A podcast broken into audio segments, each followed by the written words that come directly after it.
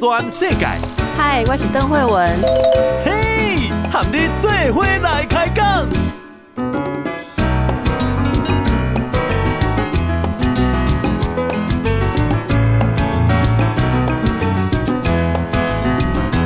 大家好，这是报道全世界，我是邓惠文。今日你是天气未歹啊，但是你有感觉讲愈暗来，跟它愈凉哈。明仔载天气会较好。但是拜五的一个变冷啊，啊，周五的晚间又有新一波的东北季风来喽哦，所以周末看起来就是会比较凉，而且有局部的阵雨。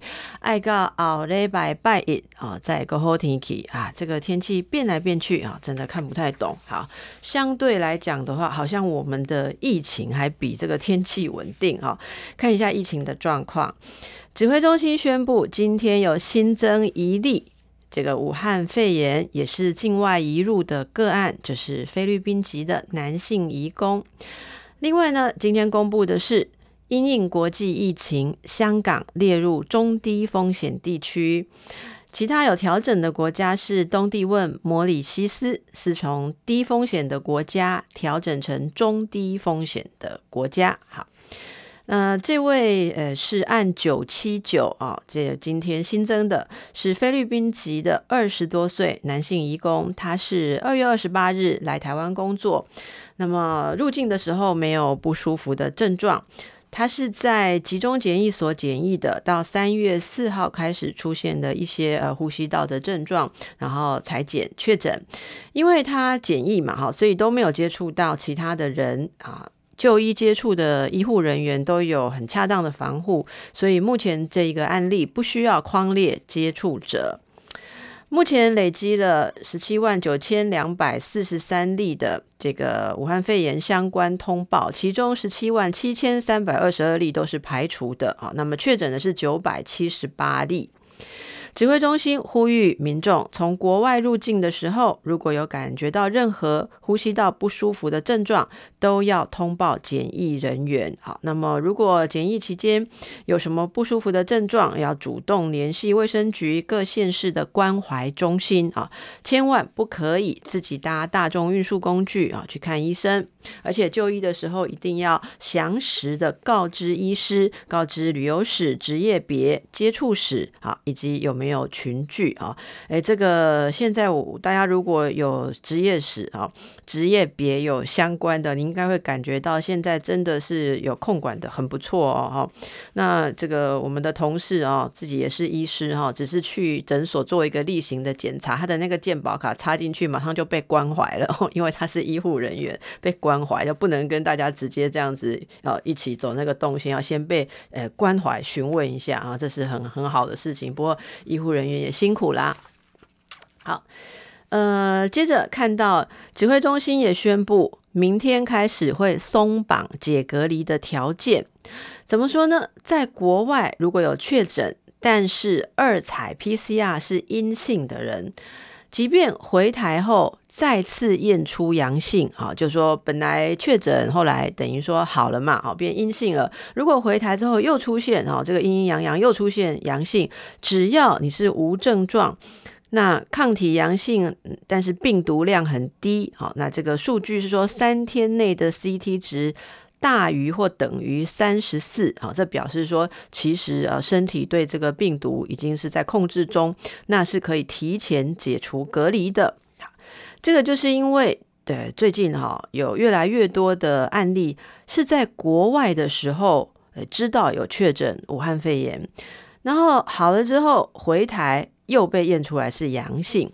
这个指挥中心的专家经过讨论之后，在专业的评估上啊，知道这个变化的情形，也就是如果已经确诊过，但后来已经两次采检都是 PCR 阴性，那再验出阳性，已经可能没有什么感染性了啊。那这个就是也是可以提前解除隔离。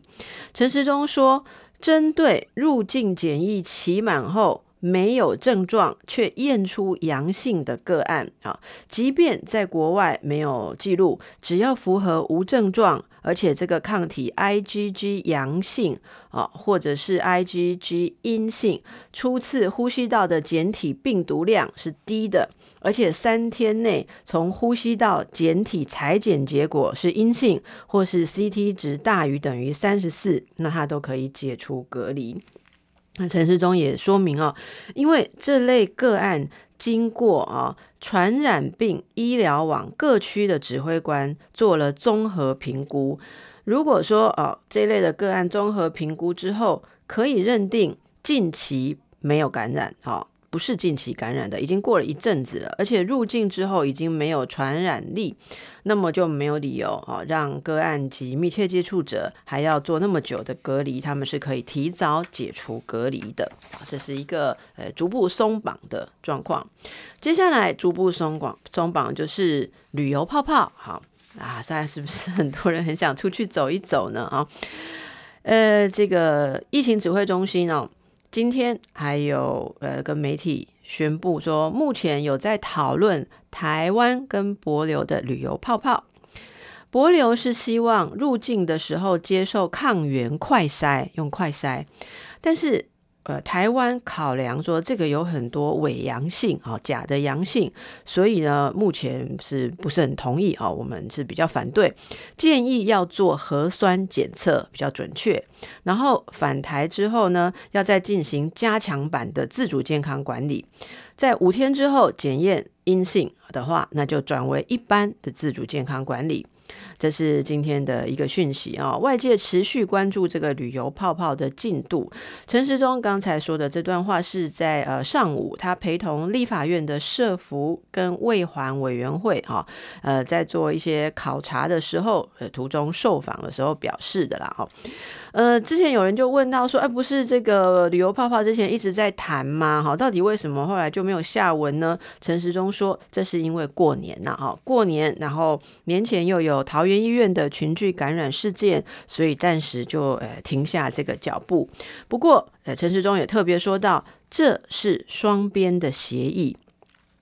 哦，不是只有呃台湾或是博流呃单边的希望，就两边一定都同意嘛？那台湾的要求跟需要，我们已经定出来了，我们会尽快跟博流来协谈，只要双方合意就会进行。那目前就是这个如何筛检的部分还在讨论当中。好，呃，同时这个博流的总统啊，帛琉的总统是会树人。他即将要访台，确切的时间要看什么时候执行旅游泡泡哦。看起来意思是这个台湾博流执行旅游泡泡的话，那么这个总统哈就会他们的总统就会来访台。可能的时间是什么时候呢？可能是落在三月底或四月初啊，那也蛮快的。那么今天这个欧克利以电子邮件啊对这个媒体中央社表示说，台湾帛琉正在协商呃帛琉总统访台的细节啊。他说，帛琉到台湾的旅客应该是不必隔离的，因为帛琉境内并没有这个武汉肺炎好的案例，所以帛琉旅客到台湾的时候哦不用隔离啊。他他但是他们会交付阴性的检测报告。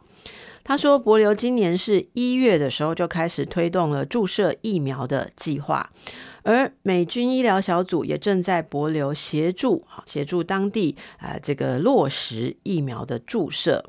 所以，我们的指挥官陈时中就说：“哈，这个我们的防疫要求需求已经定已经定出哈，可是诶，显然这两方有一些小细节还要再进行进一步的协商。”这个因为要开放旅游泡泡哦，所以很多的这个人就关心说，会不会博流成功的话哦，就还有其他的地方旅游泡泡也会开放呢？哦，有不同的这个感觉，不同的地方的泡泡。交通部长林佳龙表示。交通部针对未来开放旅游泡泡之后，有很多的准备工作，他们已经做好了配套的方案，就等着指挥中心和外交部啊，他们开放交涉，看什么样的结果啊，那就是交通部随时可以待命啊，配合办理。除了博流之外，林佳龙说：“他说啊，观光局目前跟哪几个国家也有在谈呢？哦，这大家听到应该会有点开心了啊！日本、韩国、越南、新加坡都跟观光局有密切的联系。好，这是立法院的交通委员会今天邀请了林佳龙来进行业务报告。”在这个会议之前，他接受了媒体的联访啊，所以谈到上面的这个部分，那这个也要准备的包括了民航局、观光局、航空业、旅游业啊，都有配套的方案，就等着看接下来的进度。旅游泡泡开放之后，外界有人说哈，就有一些讯息说，帛琉的行程啊，团费会从五万元涨到八万元呢，哈。立委担心说，这样会有商机吗？哦，有人会花八万元这个参加帛琉帛琉的行程吗？对这个林佳龙表示，他说。开始就有希望啊！只要一开始就会有希望，对国内的业者来说是好的开始啦哈。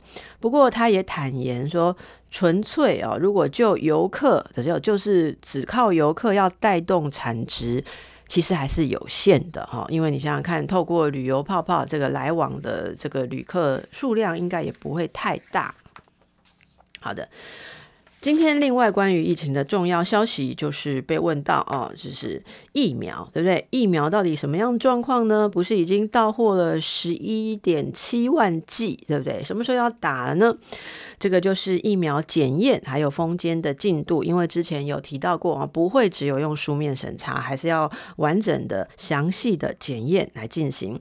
所以陈时中说明说，目前检验都有按照正常程序进行中，等到食药署的作业告一个段落，就会对外报告。那内部调查啊，这个医护人员的意愿是还好啊。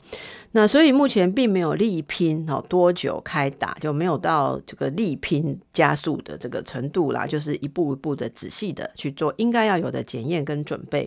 而且他说现在并没有特别的疫情，所以我们就一步一步来。如果疫情很急、很急迫、很紧迫，那就可能要以快点施打为目标。那以现在台湾的状况，应该是可以把这些检验然后做到呃确认仔细，检验完毕，时序安排完成就。会开打，那可能可能的时间点呢？有人就问说下周三啊，下周三可不可能？陈时中说，他说大家如果问下周三有没有机会开打，那当然是有机会哈。其实我觉得我们指挥官也蛮幽默的，还有没有机会？当然是有嘛哈。会不会没机会？那也有可能，也有机会没机会哈。所以有机会下周三开打哈，大家继续期待。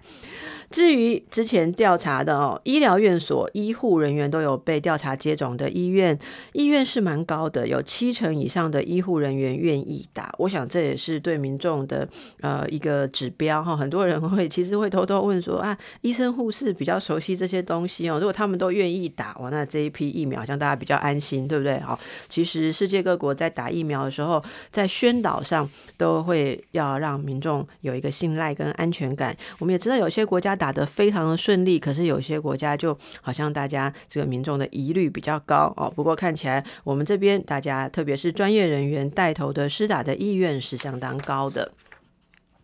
如果疫苗能够顺利的施打，也许国际上的疫情就有比较好的这个希望哈。那到目前为止，到底世界上从这个武汉肺炎开始到现在，哪一个国家最辛苦哈？有人做这样子的统计哦。这是加拿大的智库哈，呃，是叫做麦克唐纳劳里埃，叫做麦克唐纳劳里埃，这是一个研究所。他们在当地时间三月八日发布啊，十五个发达国家啊，就是这个先进国家被调查啊，这个在武汉肺炎的疫情当中的悲惨指数啊，有一个计算的指数，其中表现最好的是挪威，那最差的也是最悲惨的是哪里呢？是西班牙。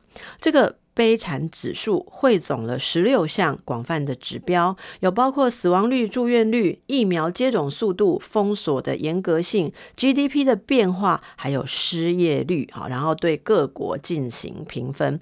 所以目前就看起来哦，挪威是表现最好的。好，那这个其他国家像这个纽西兰也是不错的。报道全世界。邓慧文和你做伙来开讲。大家好，我登来报道全世界，继续哥看全世界情形哦。这个悲惨指数，我们再把它说清楚哦。这是加拿大的一个智库啊，一个研究所，它发布了全球疫情下十五个啊先进国家当中的。灾情哈，悲惨指数，刚才说到最好的是挪威啊，这个是要包括诶整个死亡率啦、住院率啦、疫苗接种速度、封锁的严格性啊，意思说封锁越严格，会应该就是指数会比较。比较悲惨，好，因为大家不能过正常的生活，还有 GDP 的变化、失业率这个经济方面受创的情况，各国啊被评分有十五个国家被调查，这十五个国家当中，呃，第一名呃状况好的是挪威，再来是纽西兰啊，这个澳洲、瑞典、日本。德国、瑞士、荷兰这些表现都是在这个全球十五个被调查国家，如果有一个平均值的话，刚刚念的这几个国家是比平均好的啊，就表现得好的。那谁是在平均水准之下呢？啊，如果要说及格不及格，就是比较不及格，或者说灾情比较惨重的是美国、比利时、加拿大啊、意大利、法国，垫底的就是英国和西班牙。这个研究啊指出说，挪威其实抗疫算是很有效的，他们成功的保护了他们公民的健康和整体的福祉。挪威在经济方面的表现也是优于其他国家，因为他们采取的均衡做法，在庞大的主权财富基金加持下，啊，他们有一个主权财富基金的加持，所以他们在经济上算是有渡过难关。今天，呃，这个讯息啊，被俄罗斯的电视台报道的时候，他们就在说，英国跟西班牙排在倒数第二跟倒数第一的位置，不只是因为他们感染病例跟死亡病例较多哦，而且还要牵涉到他们重重的封锁措施持续了非常久啊，几乎都没有办法解封，所以他们的人民受到很大的影响，而且经济也受到重创。啊，这个很高的死亡率和超负荷的医疗系统，让西班牙民众在疫情当中，呃，受到严重的后果啊。经济方面最悲惨，那当然其他呃死亡呃这个染病的人啊状况也都非常的沉重。那么西班牙的卫生部二月底公布了一个资料。在有资格接种疫苗的西班牙人当中，啊，百分之九十八的人都要赶快打，他们都愿意赶快打，只有百分之二的人啊拒绝接种。那这个在各个国家要接种的意愿当中，算是非常非常高的哦。这说明了，呃，这个是西班牙的卫生官员，他他们在记者会上说。这个情况就说明了整个西班牙社会对疫苗接种的认可和信心。不过，配合这个指数来看，不是只有认可和信心啊，也是一种迫切性。好，那接下来看一下哦，日本防疫有新措施。日本的共同社报道，为了要防范武汉被肺炎的疫情蔓延，所以日本的这个国土交通省已经要求了他们的航空公司。八日，三月八日开始降落在东京羽田机场、成田机场还有关西机场的国际航班，他们就要限制人数啊，每一个班次的乘客人数最多只能有一百人。相关的人士表示，这次这样子要求是为了在各个机场能够确实实施入境旅客检疫跟十四天的隔离措施，可见就是整个量能的考量。因为如果每个班次照理说，呃，一个国际的班次常常会到两三百个人，但是他们减到每班次最多一百人，这样子的话进行旅客检疫啊，跟相关的措施的时候才不会爆量。哈，富士新闻网报道。说，去年四月疫情扩大开始，他们的的国土交通省就已经有要求航空公司要管控国际航班的入境人数，但这个是一个更具体的新措施。他们的厚生劳动省也指出说，今年三月五日开始，如果有确诊啊是变异病毒株啊，如果这个患者他确诊出来验出来是变异的病毒株，那么。他这个住宿疗养的旅馆哈，房间数啊，这是因为他如果是变异病毒株，可能他的房间哦前后左右哦不能太密集啊，是不是邻房啊要有一个呃空间哦，种种的考量，总之这样子安排下，房间数非常的紧迫，好，所以现在来的。也有很多可能是变异病毒株的患者，安德波告多哈，他们的这个住宿疗养的旅馆会不够，所以也要看整体的量能，就是隔离跟检疫的量能。那现在就减量了哦，这是日本的新措施。好的，呃，回到我们的国际关系，前美国国务卿蓬佩奥。他在任内是力挺台湾啊，所以大家现在对蓬佩奥这个名字都非常的熟悉。外界很关注他卸任之后是不是会访台呢？蓬佩奥今天接受了中央社的专访。他明确的表示，他说如果有机会造访台湾，会是很棒、很享受的事。对此，外交部也热诚回应啊，说我们热诚诚挚的欢迎。不过，目前双方还没有讨论到，呃，这个蓬佩奥具体访台的规划啊，还没有到具体的规划，只有意愿这样。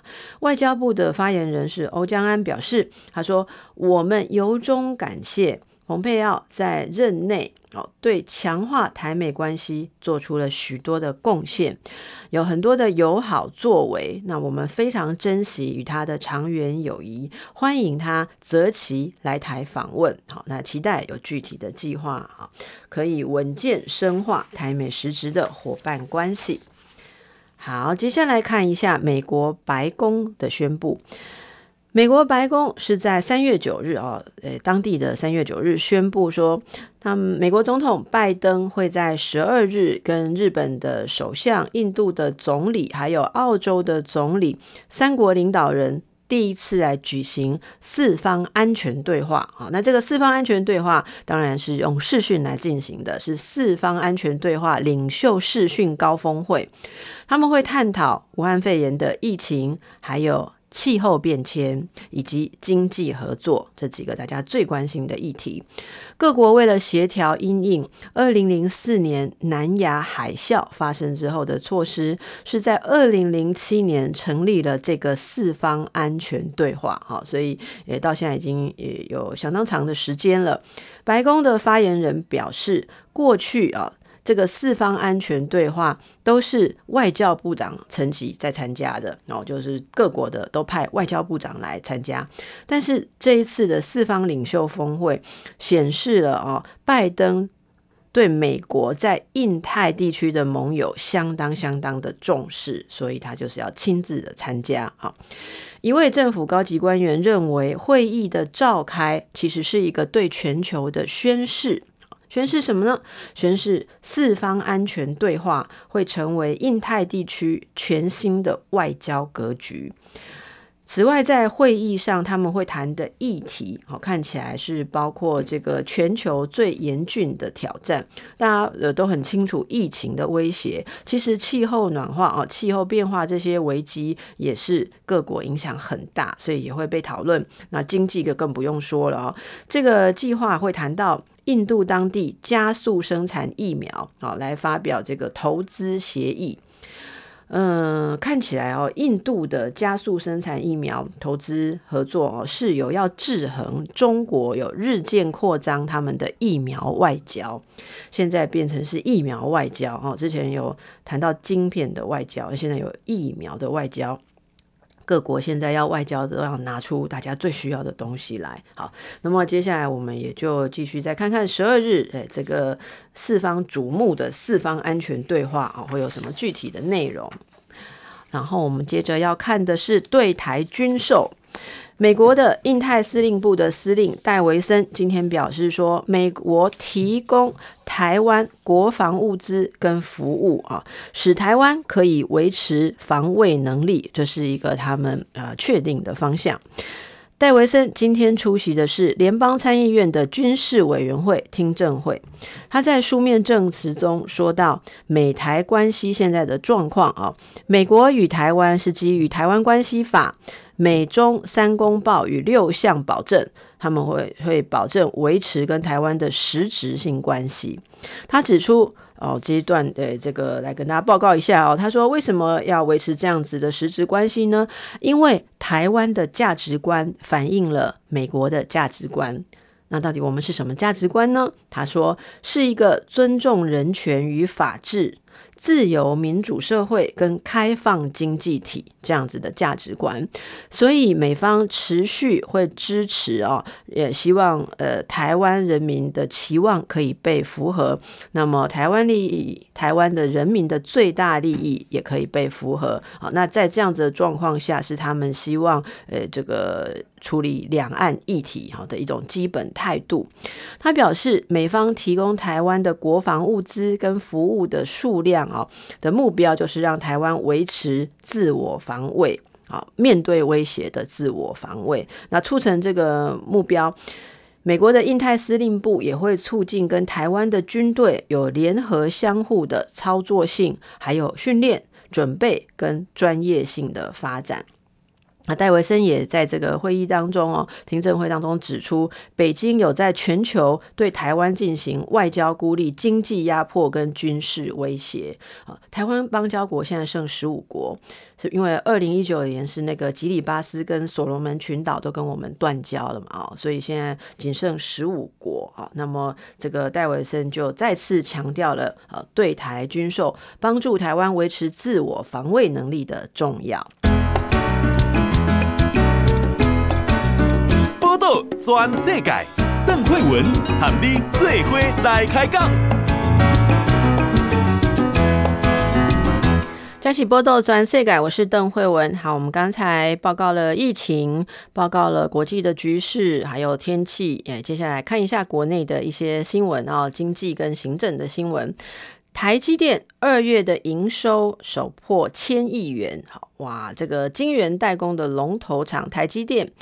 今天公布了他们二月的合并营收啊，是呃一千零六十五亿元多哈。那么呃月减百分之十五点九，年增百分之十四点一，创近七个月以来的新低，但却是历年同期的新高哈。首度二月的营收破千亿元大关，一二月的累计营收是两千三百三十二点八三亿元，年增。百分之十八点四，社会晶圆代工产能吃紧啊，这个全球都是这样的状况。即使智慧型手机因为季节性的影响比较和缓一点，但是呃，高效能运算相关的应用，还有特别是汽车电子领域的需求是强劲的回温。特别汽车电子领域哦，之前真的是这个呃有需求，需求到。紧张的程度了，所以带动台积电二月合并的营收可以达到这么样高的一个数字啊！诶，大家如果有在这个投资的领域里面哦，应该会很有感。那么还有一个消息是，会不会通膨呢？会不会通货膨胀呢？因为最近油价飙涨，国际原物料的价格涨势也是惊人，所以就有一些人开始预测。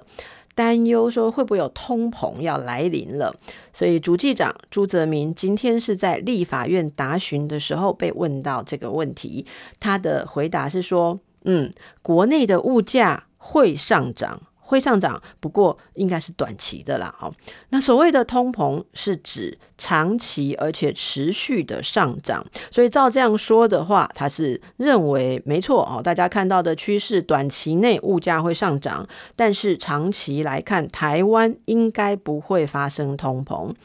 国际的原油价格每桶已经飙破七十美元。大宗的原物料，包括像黄豆、玉米、小麦，涨幅都来到四成左右，四成是很多哎哈。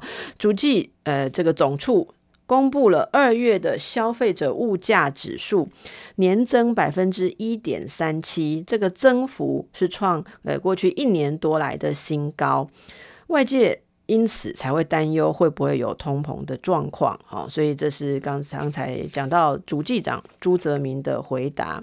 去年这个时候，呃是。状况哦，基期比较低啦，哦，所以如果去比较这个同期哦，今年跟去年同期的比较，看起来是有看到涨的状况，可是还。不能把这个认为说就是通膨。我们来看一下他的这个原文哈，回答原文。他说：“所谓通膨是长期持续上涨，我们认为现在不太可能。去年因为油价一直很低，大家记得吗？去年油价一直很低，所以油价可能会上涨。但是我认为这不是一个长期的现象，因为通货膨胀一定要长期持续的上涨。台湾目前是不会的。”朱泽民也指出。主计总处对全年消费者物价指数有一个目标，他们的目标是要呃可以管理，然后应该说协助平衡，不要让这个物价指数呃超超过百分之二。如果超过百分之二，会有哪些相关单位来处理呢？就是像公平会、法务部。都会有适当的措施，也就是我们对物价不会也给它不当的上涨。他也提到，国际油价上涨是突发事件，他认为这个状况哦，现在每桶飙破七十美元，应该不是持续的啦，未来会慢慢的稳定。那稳定的状况应该是多少呢？应该是每桶五十或到六十美元之间。对于物价上涨，但是我们小老百姓的薪水没有增加，朱泽民就跟企业界喊话了哈。那不过喊话就看有没有人照做啦。那我们也帮忙喊一下哦。朱泽民向企业界喊话哦，说如果有赚钱，就要适当调薪、发放鼓励，好不好？让员工、股民共享成果哦。那这个很好的喊话，我们再来喊一次哦。各个企业如果有赚钱，就要适当的调薪哦，发放鼓励哦，因为现在物价是上涨的，好不好？员工、股民要共享成果。好，再来看电。呃，三一一核灾，好，所以这个是三一一核灾。那现在就是十周年的前夕。我们的呃，这个三一一核灾指的是日本嘛？哈，日本福岛的核灾。那蔡英文对这个核灾发表了一个呃，应该说。再度坚持核四绝不是选项的表态。好，我们来看一下日本三一一福岛核灾十周年前夕，民进党主席蔡呃总统蔡英文今天是在民进党的中常会上重申二零二五非核家园，这个是被重申的一个政策立场。他也强调，最近就有重启核四的声音出现，但是核四绝对。不是选项啊，是用“绝对”这两个字。蔡英文表示，今天三月十日，十年前三一一是日本福岛的核灾，这个核灾对人类社会成了很大的冲击。除了灾难场面令人震撼，很多社区跟家庭都因为核污染而被迫搬迁分离。直至今日，核电厂附近仍有部分的区域因为严重的污染，灾民都没有办法回到他们的老家。蔡英文说。呃，二零一一年福岛核灾的震撼不止冲击了日本，也冲击台湾。家园不能重返，家人被迫分离，这个伤痛，台湾人深刻的感受到核灾会多么的可怕。也是在那一年的八月，哈，二零一一年的八月，民进党在十年政纲当中正式把非核家园的主张落实在现实规划里面。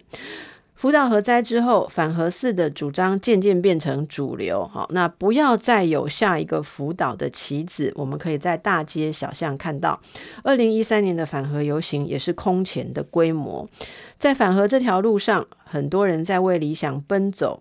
蔡英文说，二零一四年反核民意高涨的时候，当时的民进党主席苏贞昌拜访当时的总统马英九。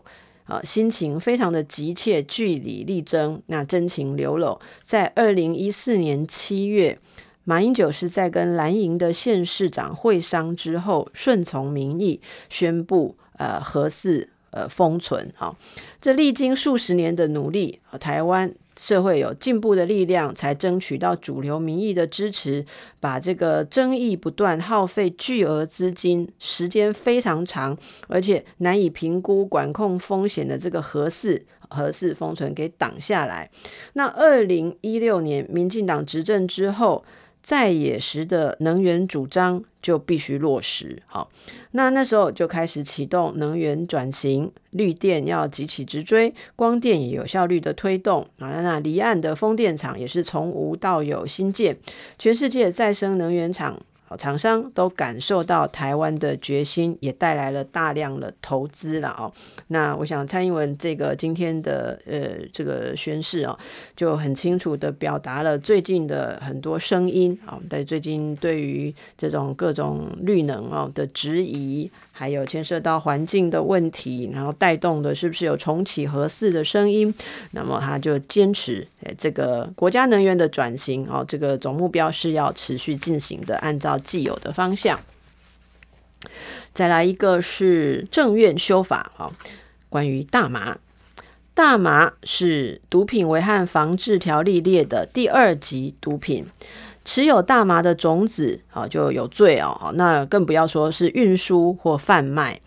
不过，因为现行的刑责，呃，认为说对于种大麻或是运输贩卖大麻哈，这种只要有相关情事，不论情节轻重，一律都要处五年以上的有期徒刑。这个刑期是不是过重？那经过很多的研讨之后，去年的三月是大法官有宣告。这个大呃大麻的这个一律五年以上有期徒刑有违宪啊！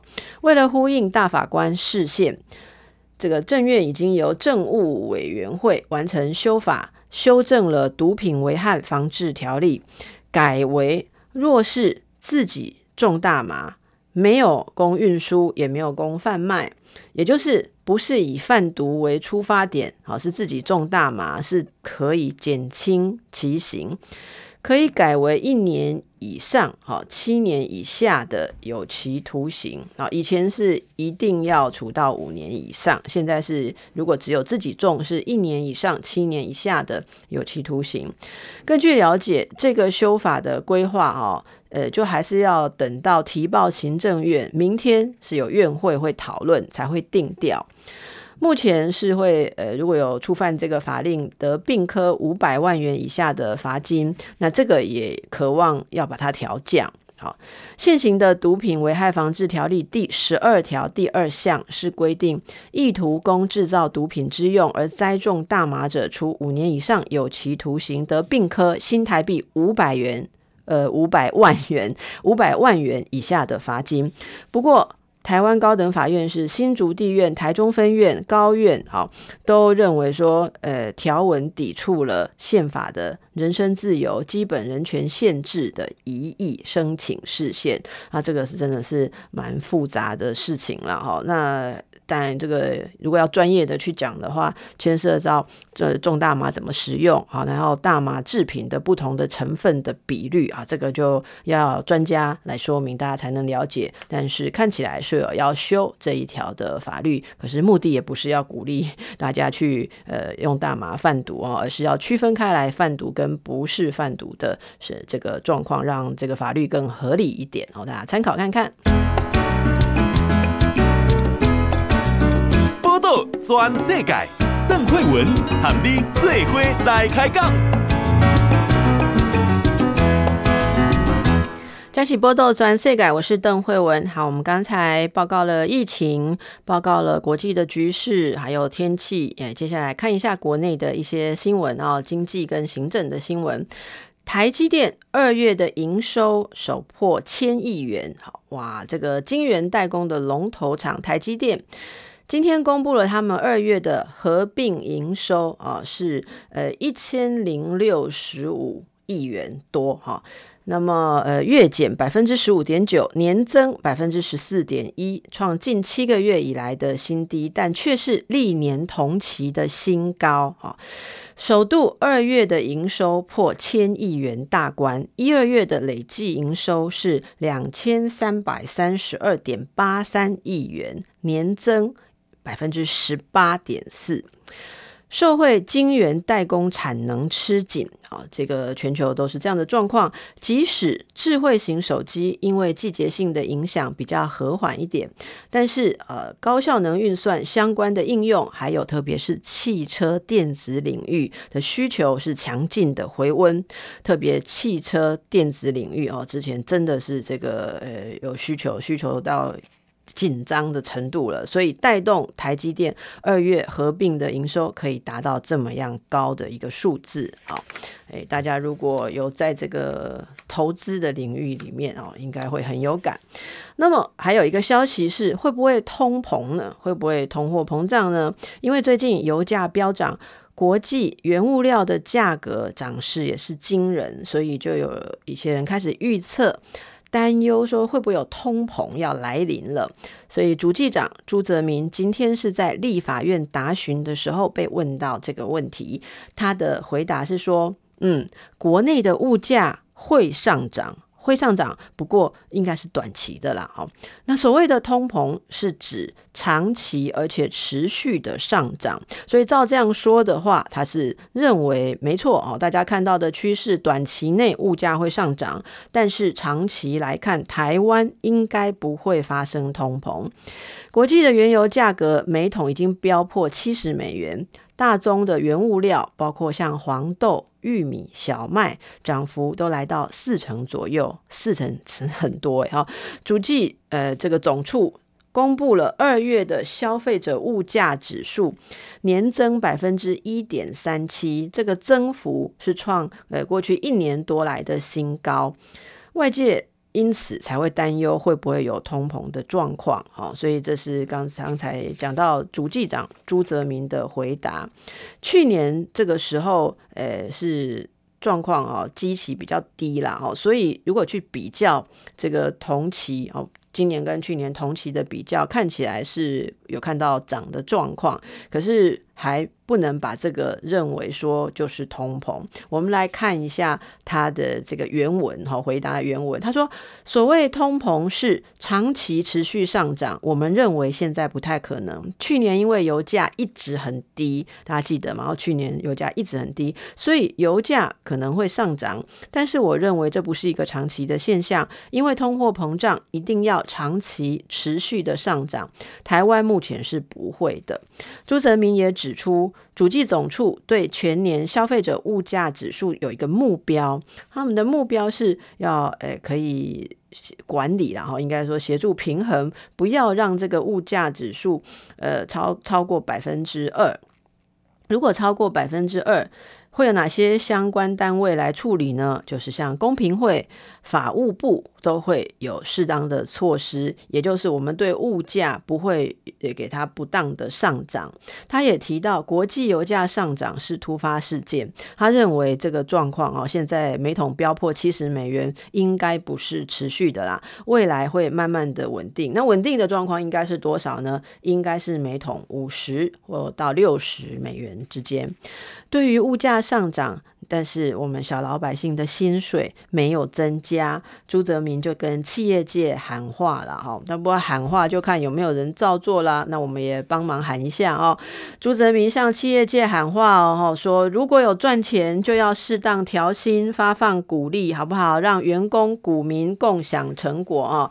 那这个很好的喊话，我们再来喊一次哦。各个企业如果有赚钱，就要适当的调薪哦，发放股利哦，因为现在物价是上涨的，好不好？员工、股民要共享成果。好，再来看电。呃，三一一核灾，好，所以这个是三一一核灾。那现在就是十周年的前夕。我们的呃，这个三一一核灾指的是日本嘛？哈，日本福岛的核灾。那蔡英文对这个核灾发表了一个呃，应该说。再度坚持核四绝不是选项的表态。好，我们来看一下日本三一一福岛核灾十周年前夕，民进党主席蔡呃总统蔡英文今天是在民进党的中常会上重申二零二五非核家园，这个是被重申的一个政策立场。他也强调。最近就有重启核四的声音出现，但是核四绝对不是选项啊，是用“绝对”这两个字。蔡英文表示，今天三月十日，十年前三一一是日本福岛的核灾，这个核灾对人类社会成了很大的冲击。除了灾难场面令人震撼，很多社区跟家庭都因为核污染而被迫搬迁分离。直至今日，核电厂附近仍有部分的区域因为严重的污染，灾民都没有办法回到他们的老家。蔡英文说：“呃，二零一一年福岛核灾的震撼不止。”冲击了日本，也冲击台湾，家园不能重返，家人被迫分离，这个伤痛，台湾人深刻的感受到核灾会多么的可怕。也是在那一年的八月，哈，二零一一年的八月，民进党在十年政纲当中，正式把非核家园的主张落实在现实规划里面。福岛核灾之后，反核四的主张渐渐变成主流。好，那不要再有下一个福岛的棋子，我们可以在大街小巷看到。二零一三年的反核游行也是空前的规模。在反核这条路上，很多人在为理想奔走。蔡英文说，二零一四年反核民意高涨的时候，当时的民进党主席苏贞昌拜访当时的总统马英九。啊，心情非常的急切，据理力争，那真情流露。在二零一四年七月，马英九是在跟蓝营的县市长会商之后，顺从民意，宣布呃核四呃封存。好，这历经数十年的努力，台湾。社会有进步的力量，才争取到主流民意的支持，把这个争议不断、耗费巨额资金、时间非常长，而且难以评估管控风险的这个合适合适封存给挡下来。那二零一六年民进党执政之后，在野时的能源主张就必须落实。好，那那时候就开始启动能源转型，绿电要急起直追，光电也有效率的推动啊。那离岸的风电场也是从无到有新建，全世界再生能源厂。厂商都感受到台湾的决心，也带来了大量的投资了哦。那我想蔡英文这个今天的呃这个宣示哦，就很清楚的表达了最近的很多声音啊，在最近对于这种各种绿能哦的质疑。还有牵涉到环境的问题，然后带动的是不是有重启核四的声音？那么他就坚持，这个国家能源的转型哦，这个总目标是要持续进行的，按照既有的方向。再来一个是政院修法啊，关于大麻，大麻是毒品危害防治条例列的第二级毒品。持有大麻的种子啊，就有罪哦。那更不要说是运输或贩卖。不过，因为现行的刑责，呃，认为说对于种大麻或是运输贩卖大麻哈，这种只要有相关情事，不论情节轻重，一律都要处五年以上的有期徒刑。这个刑期是不是过重？那经过很多的研讨之后，去年的三月是大法官有宣告。这个大呃大麻的这个一律五年以上有期徒刑有违宪哦。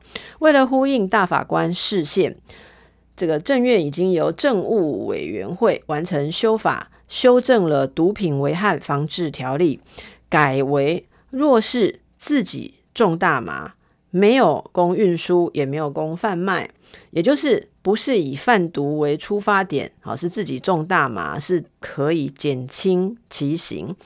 可以改为一年以上，哈，七年以下的有期徒刑，啊，以前是一定要处到五年以上，现在是如果只有自己种，是一年以上七年以下的有期徒刑。根据了解，这个修法的规划，哈，呃，就还是要等到提报行政院，明天是有院会会讨论才会定调。目前是会，呃，如果有触犯这个法令，得并科五百万元以下的罚金，那这个也渴望要把它调降。好，现行的毒品危害防治条例第十二条第二项是规定，意图供制造毒品之用而栽种大麻者，处五年以上有期徒刑，得并科新台币五百元，呃，五百万元，五百万元以下的罚金。不过，台湾高等法院是新竹地院、台中分院、高院，好，都认为说，呃，条文抵触了宪法的人身自由、基本人权限制的疑义申请事宪，那，这个是真的是蛮复杂的事情了，哈，那。但这个如果要专业的去讲的话，牵涉到这种大麻怎么使用啊，然后大麻制品的不同的成分的比率啊，这个就要专家来说明，大家才能了解。但是看起来是有要修这一条的法律，可是目的也不是要鼓励大家去呃用大麻贩毒哦，而是要区分开来贩毒跟不是贩毒的是这个状况，让这个法律更合理一点哦，大家参考看看。全世界，邓惠文和你最伙来开讲。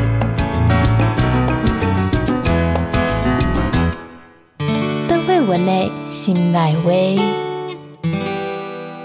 大家好，今日心内话，咱来看一下这个英国的梅根哦，哈利王子跟他的王妃梅根哦，他们最近哇很多很多的动作哦，那这就让很多人在讨论啦哦。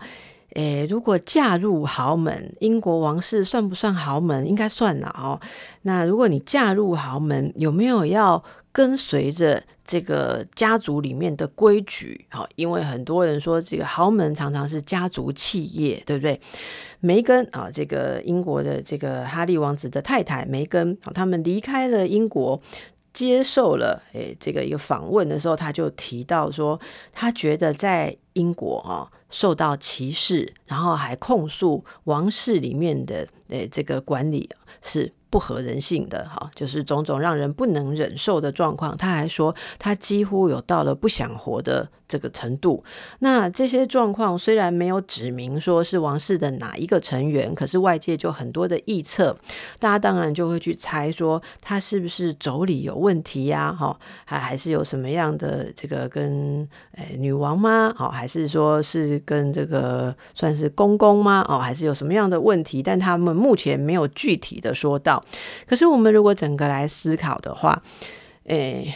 你嫁入豪门，豪门有它运作的一个状况。梅根说，有时候皇室会以公司来自称，跟他们说要为了公司啊，例如说要做什么样的工作，对外面的慈善访问啦，对外面的形象啦，哦，应该要做的事情是为了公司。可是这个公司指的就是他们王室。其实我觉得。对，如果王室呃有时候在自己内部沟通的说，这是我们的职责哦，duty 啊，或者说我们整个是一个呃公司事业体，这个传到外面去是不是很？不是很好听了哦，但是如果在家族成员里面大家有默契的情况下，觉得大家共享利益也共享责任，好像也没有那么的奇怪。问题就是这里面碰触到几个让大家很敏感的点，然后我们来跟大家一起观察看看这个哈利跟梅根。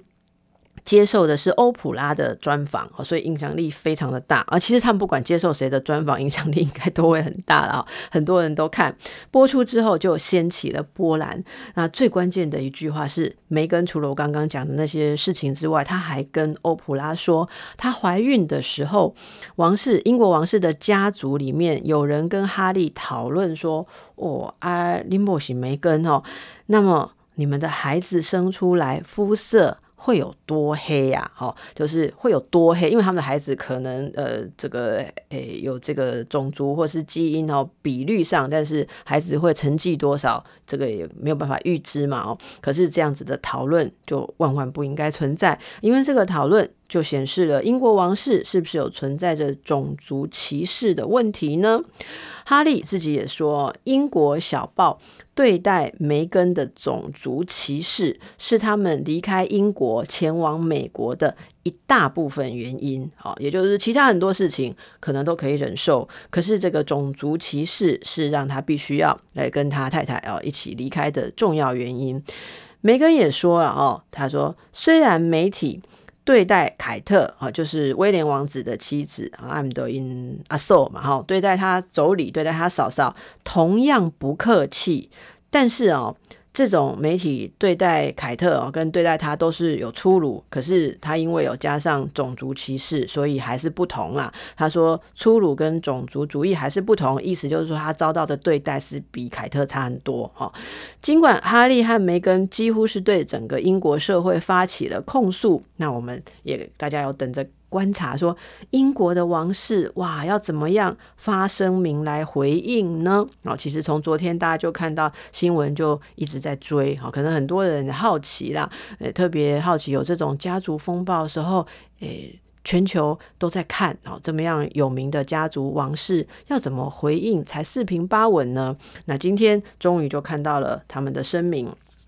这个声明其实蛮难写的哈，之前还说女王拒绝签名哈，拒绝在这个声明上面签，最后有没有签？我现在不是很确定，我们到时候再看一下。现在我们手边的资料看到了白金汉宫的声明，怎么说呢？他说，得知过去几年哈利和梅根面对的是如此充满挑战的全部情况，整个家族感到难过。好，呃。哈利跟梅根提出的问题令人关切，尤其是种族问题。尽管记忆或许有些差异，王室仍会认真看待，并会私下处理这些问题。哈利、梅根和他们的儿子雅契永远是我们所挚爱的家族成员。好，那同样嘛，重要重要的人的声明啊，就会有很多人想要解析它哦。那这次是英国广播公司 BBC。就分析这一份声明，他说这份声明整体上是一种和解的口气，说哈利跟梅根是挚爱的家族成员。不过啊，这里面很奥妙的夹了一句记忆或许有些差异，但依旧表示会认真看待这项问题。所以如果呃这个儿子媳妇哎这个控诉。这个家族，那么这个家族还是要表示无尽的爱跟接纳。不过中间也可以插一句说，记忆有些差异，意思说你指指控我们的有些地方，我们根据我们的记忆，跟他们是安呢，好，跟他够熟波感官。其实我觉得今天就把这个记忆或许有些差异来提出来，哈，是一个很温和的。呃，有回应，但是又好像暂时维持一下自己不同的立场的，这是不是一种说话的一个艺术呢？哦，如果跟人家跟你有争执的话，哦，你说啊，我深刻了解你的痛苦，尽管记忆或许有些差异，哦、啊，这样讲好吗？那我们就要看看，诶、民众的反应会不会觉得没诚意？哦，还是觉得说，哦，这样子姿态怎么样？这个现在就要看看大家的反应才知道喽。那你觉得怎么样呢？你家里有没有这个长辈晚辈？如果特别你的家族很注重他们整体形象的话，哇，嫁进去有时候也是不能做自己，很辛苦。好，那万一自己还因为出身被质疑的话，我想现代的潮流哦，就越来越鼓励人呃去争取一种开放跟平等，连王室的媳妇。都出来在呃争取他应该要受到的平等对待，所以各位哦，各位做心部位哦，你如果觉得家里有不合理哦，不过你也不要去上脱口秀去爆料，然后试着先沟通看看哦，可以说说看，那你的想法是怎么样，感觉是怎么样，那彼此了解一下哦。那如果这个沟通真的不行的话，最重要就是老公啦。有人说这个哈利。可能每个人哈一直都是站在一起的，在哈利是展现的也相当好的一个做丈夫的 guts 哦，应该要跟他的太太站在一起。不过当呃，夫妻一起跟家族发生决裂跟冲突的时候，夫妻关系也会承受极大的压力。如果没有办法随时同步舒压、互相支持的话，其实有时候也会被压垮。所以大家尽量还是寻求家族的和谐一体是最好的哦。那再看这个新闻，当然有后续的发展，可是也希望大家常常注意自己家里面，尤其大家庭里面的关系。要祝福大家都很幸福哟。报道全世界上精彩内容，伫 Spotify、Google Podcasts，还有 Apple Podcasts，拢听得到。